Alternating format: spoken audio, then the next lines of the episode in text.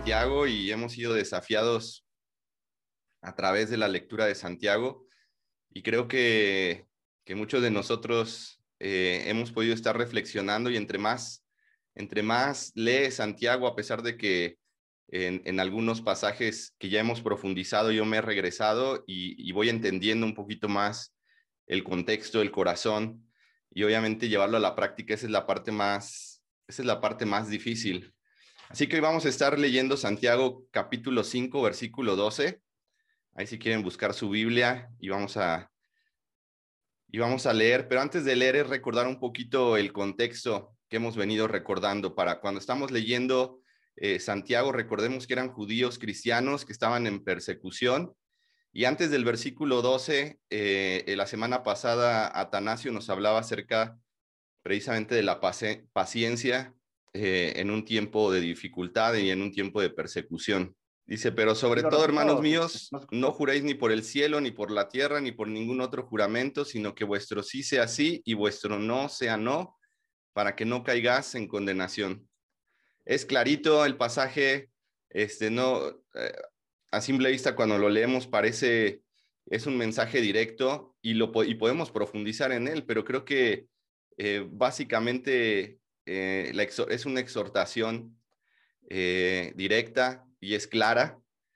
Eh, y, creo que parte de, poder entender lo que Santiago está diciendo es entender el contexto. Recordemos, estaban en persecución y en ese momento no, no podías confiar en el gobierno, no podías confiar en la religión porque el gobierno y la religión eran los que estaban persiguiendo a estos judíos cristianos no podías confiar en tu familia porque incluso tu familia también te podía estar entregando en ese momento. Eh, no podías tener confianza eh, en, todas, en todas estas cosas alrededor tuyo. Y es por eso que al principio del versículo 12 dice, pero sobre todo, hermanos míos, refiriéndose a cristianos, a creyentes, sobre todas estas cosas que hemos venido hablando, pero sobre todo, y les hace esta exhortación, porque era difícil confiar en las personas Imagínate ahora resulta que dentro de la familia de la fe, ahora se tenía que, también empezar a desconfiar. ¿Por qué? Porque ya, ya hemos hablado ahí, creo que es aún cuando hablaba acerca de los ricos, cómo es que los entregaban eh, a los juzgados, ¿no? Y, no por, un delito, sino simplemente entregarlos por esta persecución o por, o por sacar un beneficio. Eh, había injusticias y no se podía confiar en nadie ah, en, ese momento. Y por eso le dice, sobre todo, no puede ser que dentro de la familia de la fe no se pueda confiar en, tu palabra. Santiago les está diciendo, tú tienes que ser una persona de una sola pieza, confiable. Tu palabra debe ser respaldada por tus acciones. Tu integridad es la garantía de tu palabra. Eh, más allá que quizá es una exhortación a decir la verdad, es todavía más profundo, tiene que ver con integridad, porque de alguna forma la palabra debe ser respaldada por tus acciones. Y lo hemos visto en Santiago muchas veces. Hemos visto en Santiago que continuamente está diciendo Santiago, eh, la fe que nosotros decimos tener se tiene que ver, se tiene que palpar. Eh, en algún momento eh, también cuando enseñábamos acerca de esta fe, y cuando Santiago se refería a las personas como adúlteros, eh, de tener doble ánimo, estaba hablando también precisamente de no tener una fe pirata, que en un tiempo de prueba y dificultad se tenía que tener una fe bien, bien, bien firme y que tenía que mostrar frutos y que tenía que ser visible y que tenía que ser práctica. y en este tema no solamente tenía que ver con tu palabra, sino tiene que ver con ¿Cuánto vale tu palabra a través de tus actos, a través de tu integridad, a través de tu vida? Y si tienes que añadir juramentos a tu palabra, es porque tu palabra está devaluada por tu comportamiento. Y esto es, esto es, esto es muy interesante porque Santiago les está diciendo, eh, no juréis, no juréis ni, por el cielo ni por la tierra. Eh, y, el juramento, tendríamos que llegar a ver lo que significa un juramento que es tomar algo por garantía. Literalmente esto es lo que significa. Es decir, que yo tenía que tomar algo por garantía para añadirlo a mi palabra, porque mi palabra estaba devaluada por mi accionar, por mi vida, que a lo mejor ya nadie me creía o era difícil de creer y tengo que añadir algo que tenga valor. Y en este caso, algo que tenga valor, eh, Santiago les dice como el cielo, como la tierra, como jurar por Dios, para que entonces tu palabra tenga credibilidad.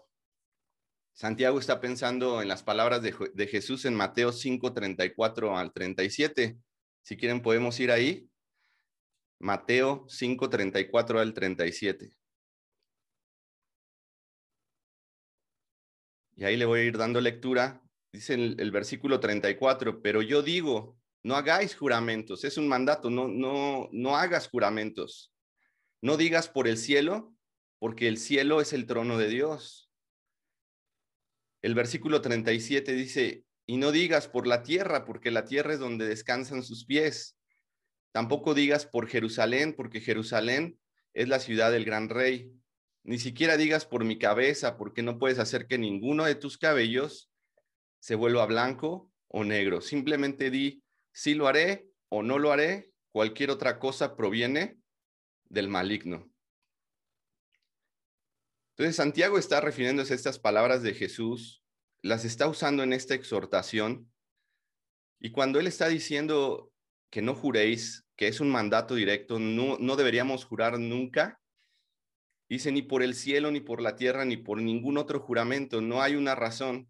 La única razón por la que tú tienes que hacer un juramento es porque tu palabra está devaluada.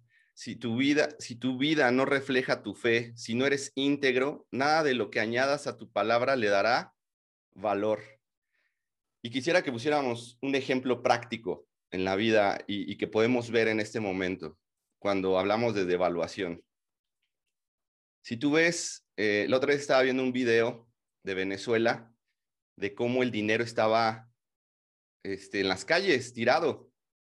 Sí se han dado cuenta de eso y que la gente lleva carretillas de dinero para comprar un litro de leche.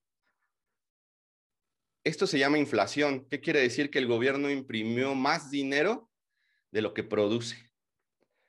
Y ese dinero, aunque el gobierno le dé un valor, pues no vale lo que el gobierno dice que vale porque no se puede comprar eh, con un dinero que está devaluado, porque no funciona a nivel global, porque a lo mejor dentro de Venezuela el, presidente puede decir que vale tanto, pero en la realidad ese dinero no vale eh, lo que se le está queriendo adjudicar. Por lo tanto, el dinero ahora lo puedes encontrar tirado en las calles porque está totalmente devaluado. Y de alguna forma es así, eh, en este ejemplo, cuando tú tienes que añadir a tus palabras juramentos. ¿Por qué? Porque le tienes que agregar un valor a algo que está devaluado, que quizá tu palabra no es suficiente porque has perdido credibilidad y entonces se le ponen cosas de valor. Pero por más que tú le pongas cosas de valor que no son tuyas, porque ya lo leímos, no te pertenecen, ni puedes jurar ni por el cielo, ni por la tierra, ni por el trono de Dios. Eh, y a pesar de que son cosas valiosas y son cosas santas, el hecho de que tú las añadas a tus, a tus palabras y digas, de verdad que por, por mi mamacita santa que yo voy a cumplir con esto, eso no le va a dar valor a tu palabra, porque tu palabra está devaluada por tu falta de integridad, por nuestra falta de integridad. Por lo tanto, no importa lo que tú le añadas, simplemente estarías haciendo parecido a, este ejemplo que te di, una inflación. Le estás tratando de dar valor a tus palabras cuando tu vida no soporta eh, o no respalda eh, los compromisos que tú estás diciendo o, el trato al que tú estás llegando. Podríamos hablar de ejemplos y aquí quisiera que me ayudaran. Eh, por ejemplo, los políticos. Díganme qué tienen que hacer en sus campañas. Como que, por ejemplo, ¿qué prometen? ¿Qué prometen que sabe, sabemos nosotros que no van a cumplir de antemano ya desde que los escuchamos? Y, en parte, y en parte juegan con la buena voluntad de las personas, ¿no? Porque queremos que acabe la corrupción, pero realmente está en, eh, eh, cuando te dicen prometo acabar con la corrupción, bueno, es una promesa, pero en parte a lo mejor uno desconfía porque dices, bueno, sí, pero ¿y cómo lo vas a hacer? cuáles son los pasos que vas a seguir para que yo pueda tener credibilidad en eso. Y aparte, pues los políticos ahora ya tienen que añadir el regalarte cosas, este, un político en su discurso va a decir, y por mi familia, y por mi patria, y va a utilizar todos estos elementos para que tú realmente le puedas llegar a creer. Pero ya no basta la palabra de un político, ya no basta con, con simplemente confiar en que él va a hacer su trabajo, que eso debería de ser, trabajar para el pueblo. Él debería cumplir y, hacer cumplir y trabajar para, para, el, para el bien de un pueblo. Y sabemos que no es así y es triste. ¿Por qué? Porque su palabra, la palabra de los políticos el día de hoy está devaluada. Eh, yo me acuerdo que hace mucho tiempo, y vamos a hablar acerca de nuestros abuelos, y yo lo vi con mi abuelo, él podía ir a un lugar y pedir prestar una herramienta a un amigo y le decía, te la regreso el viernes y el viernes a tal hora y el viernes a tal hora él iba y le regresaba esa herramienta. Y se ha, oído mucho en ese tiempo que la palabra de las personas valía y era una garantía. Y hoy con el tiempo también podemos ver esa devaluación en nuestra sociedad. Y es un reflejo, también es un reflejo eh, de la decadencia espiritual y moral en la que vivimos.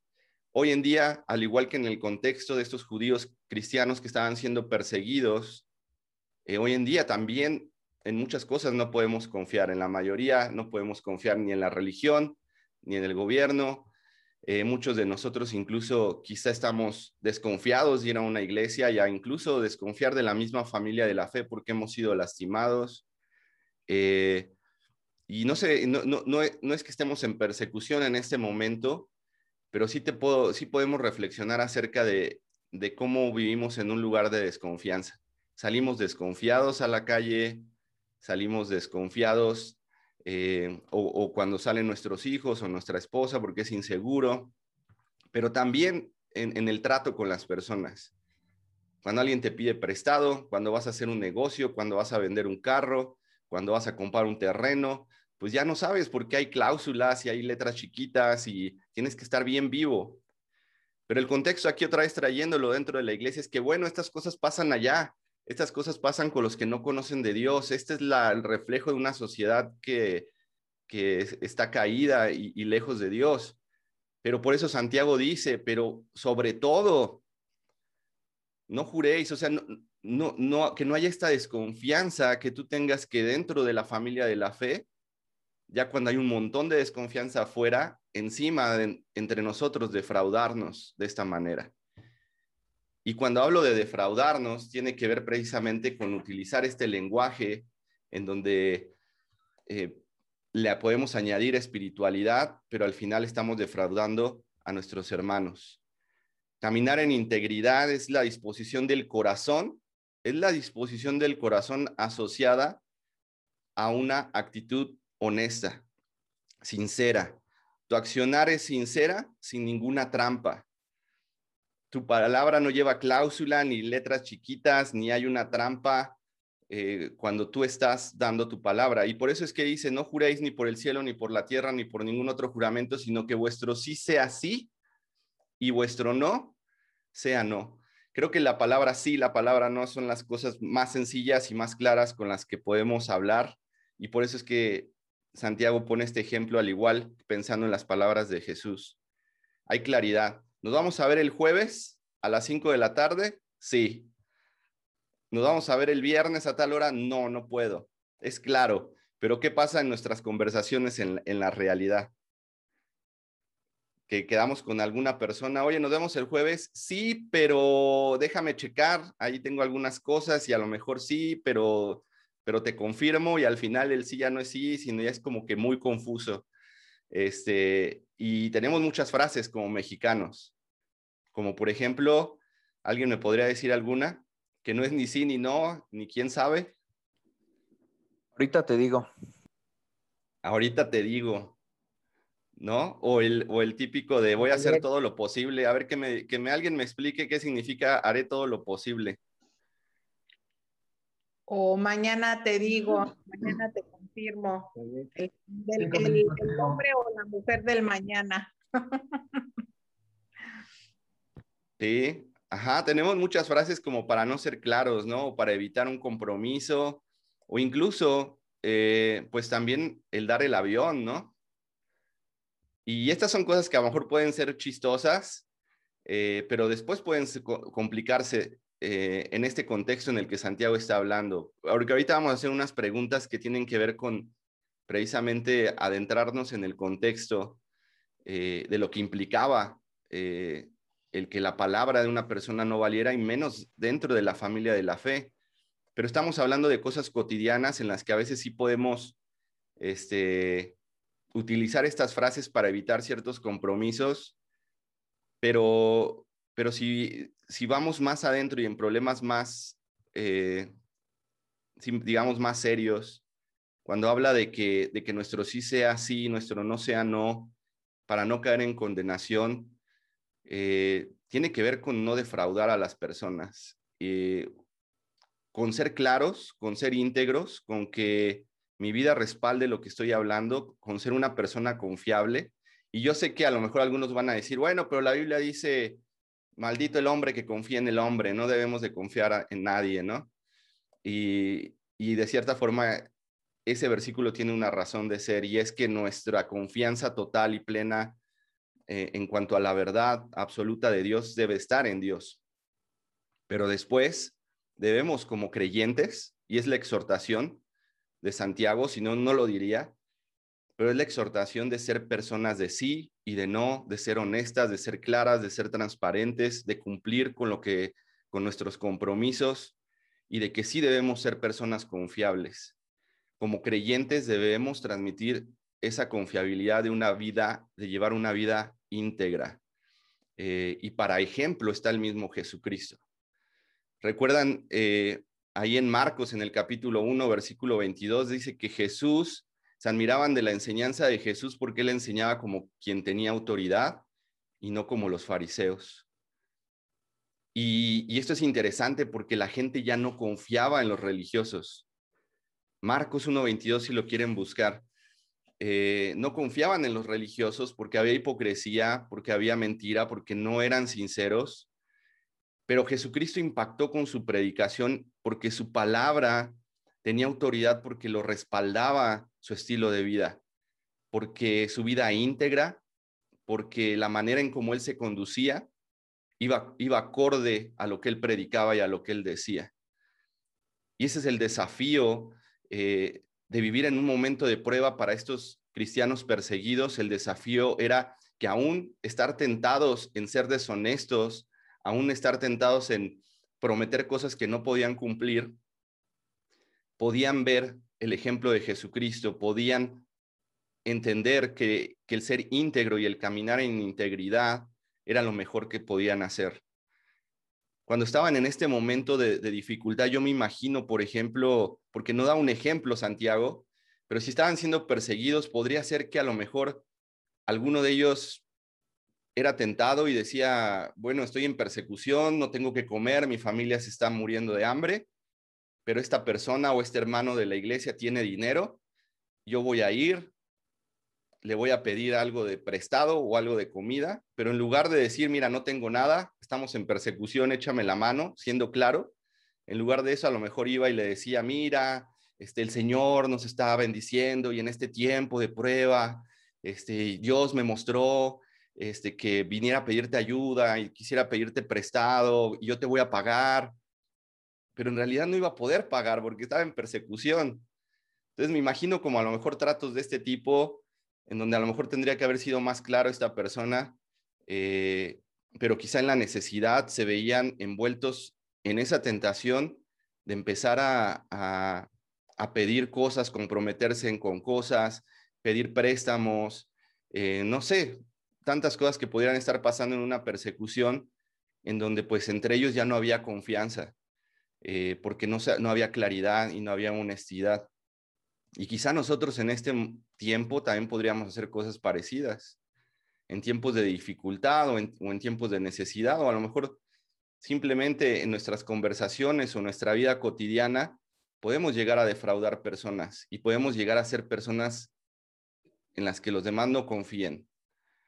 Si yo voy y te pido prestado y te digo que te voy a pagar tal día y no lo hago, de antemano quizá yo ya sabía que no iba a poder pagarte pero mis relaciones empiezan a ensuciar, eh, empiezo a mostrar que no soy una persona confiable, pero también si, si rompo compromisos contigo, si a cada rato te, te digo, nos vamos a ver tal día, tal hora y yo siempre te estoy cancelando, este, o siempre te estoy dando vueltas o te estoy dando el avión, pues simplemente mi vida va a estar em, empezando a reflejar desconfianza en ti, pero también así mi accionar y la forma en cómo me conduzco. Y eso lo podemos traer y quisiera que ahorita habláramos un poquito de cosas en las que nos podemos defraudar, en las que no caminamos con integridad o que podríamos evitar para no eh, crear esa desconfianza en los demás. Podríamos valernos del lenguaje cristiano para defraudar a otros. Que nuestro sí, en lugar de ser un sí, tenga una cláusula chiquita que nadie puede ver. Que a veces el sí y el no de nosotros no significa sí y no significa no. Y eso a veces hacemos mucho burla con nuestras esposas, ¿no? De que le dice, ¿estás enojada? No, en realidad significa que sí, pero el no es como para que le sigamos rascando. Entonces, a veces puede ser que nuestras relaciones se vuelvan confusas. A veces nuestro sí en el día de hoy ya no es sí, el no a veces ya no es un no, sino tiene otro significado. Y tenemos que en un mundo de confusión, en un mundo donde se defraudan unos y otros, el poder ser claros eh, con nuestra palabra, con nuestros compromisos, eh, con nuestras relaciones, con los negocios que hacemos. Sí con los de afuera, sí para dar testimonio, pero mucho más con los que somos de la familia de la fe. Hay una, hay una tentación de defraudar eh, y a veces a lo mejor no nos damos cuenta, pero en momentos de dificultad tenemos esa tentación de mentir, eh, de no ser honestos, cuando la realidad que vemos en Jesucristo y es a donde yo quiero apuntar, eh, es precisamente ver su ejemplo, su honestidad, su transparencia, y es por lo que la gente se acercaba a él o por lo que causaba tanta controversia porque simplemente había luz y donde, y donde hay luz no puede haber tinieblas. Por eso es que hay un contraste entre la mentira, las verdades a medias que son mentira, entre las tinieblas y el ser, y el ser claro. En Mateo 5:37 dice, simplemente di sí, lo haré, o no, no lo haré. Cualquier otra cosa proviene de quién? si hay por ahí se acuerdan lo que decía o lo tienen ahí, dice, cualquier otra cosa que no sea esto, que no sea claro, que no sea honesto, que no sea transparente, cualquier otra cosa proviene del maligno. Y sabemos que el maligno es el padre de mentira.